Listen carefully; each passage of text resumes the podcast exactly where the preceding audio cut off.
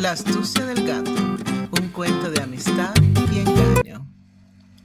Hola, and welcome to Learn Spanish with Miriam podcast. Today, we're going to dive into an amazing tale. But first, let's spice things up a bit.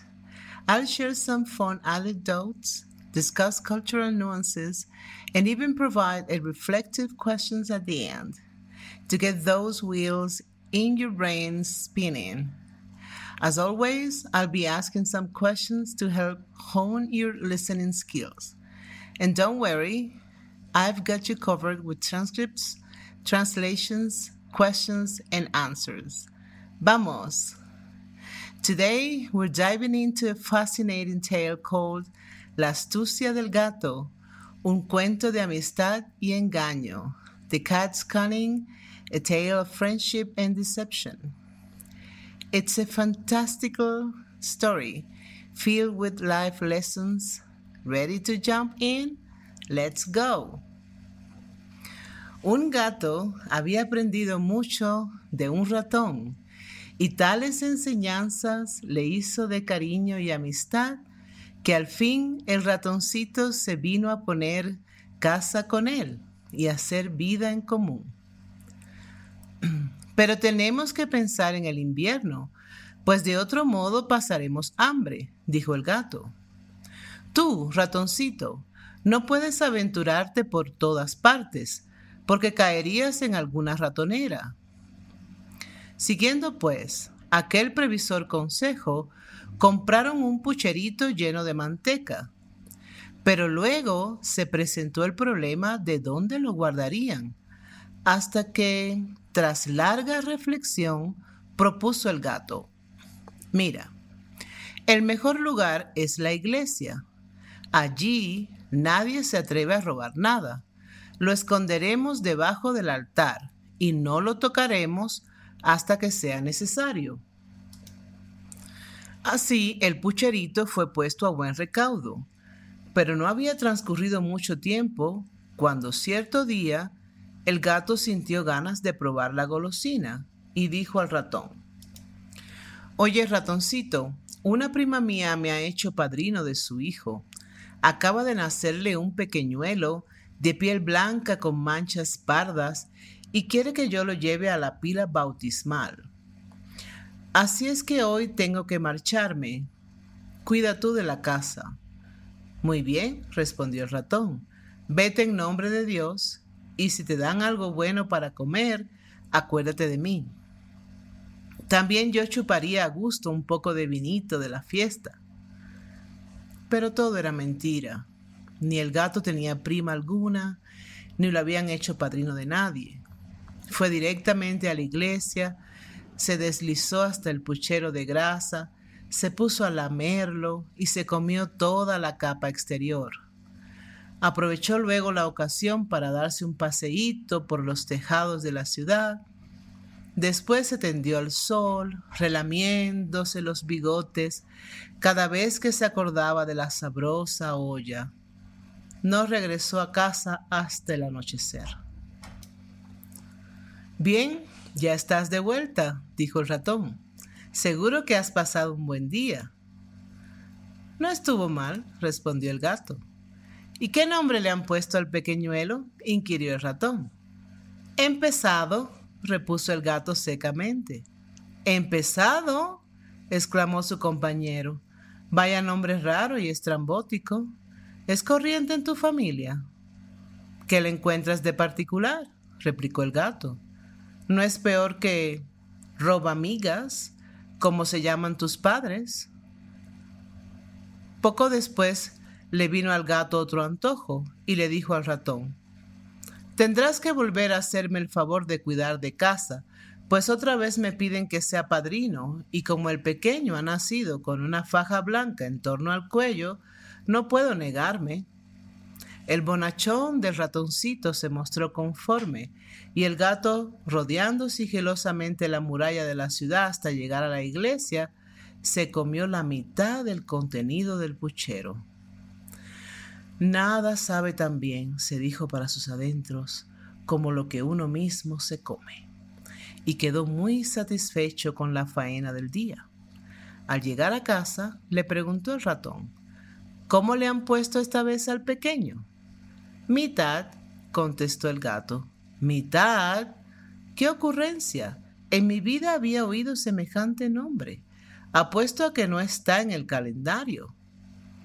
No transcurrió mucho tiempo antes de que el gato se le hiciese de nuevo la boca agua pensando en la manteca.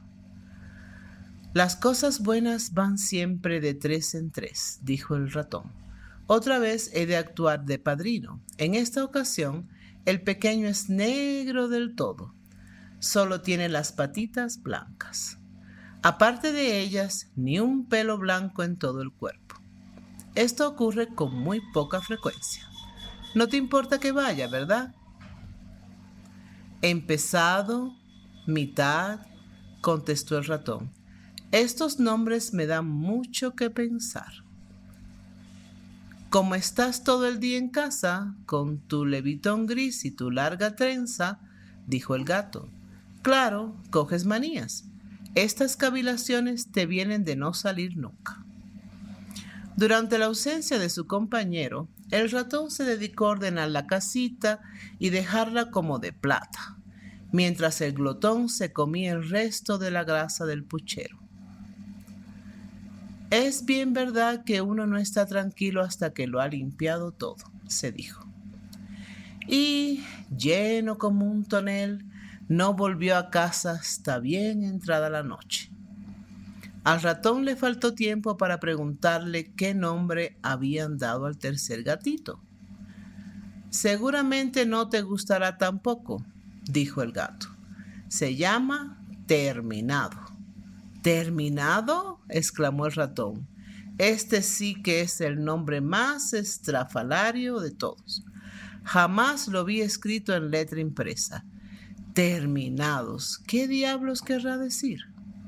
Y meneando la cabeza se hizo un ovillo y se echó a dormir. Ya no volvieron a invitar al gato a ser padrino, hasta que, llegado el invierno y escaseando la comida, pues nada se encontraba por las calles, el ratón se acordó de sus provisiones de reserva.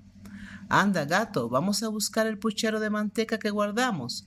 Ahora nos vendrá de maravilla. Sí, respondió el gato, te sabrá como cuando sacas la lengua por la ventana. Salieron pues y al llegar al escondrijo, allí estaba el puchero, en efecto, pero vacío. ¡Ay! clamó el ratón. Ahora lo comprendo todo. Ahora veo claramente lo buen amigo que eres. Te lo comiste todo cuando me decías que ibas de padrino. Primero empezado, luego mitad, luego... ¿Vas a callarte? gritó el gato. Si añades una palabra más, te devoro. Terminado, tenía ya el pobre ratón en la lengua no pudo aguantar la palabra. Y apenas la hubo soltado, el gato pegó un brinco y, agarrándolo, se lo tragó de un bocado. Así van las cosas de este mundo. And that's the end. What a tale, huh? The cat's cunning, the mouse, the mouse's innocence. It's all so relatable, isn't it? Now Answer our questions. Listen again without peeking at the transcript and see if you can answer them. Then go over the story with the transcript and identify any words or phrases you had trouble with. Was it a new word or a tricky pronunciation? 1.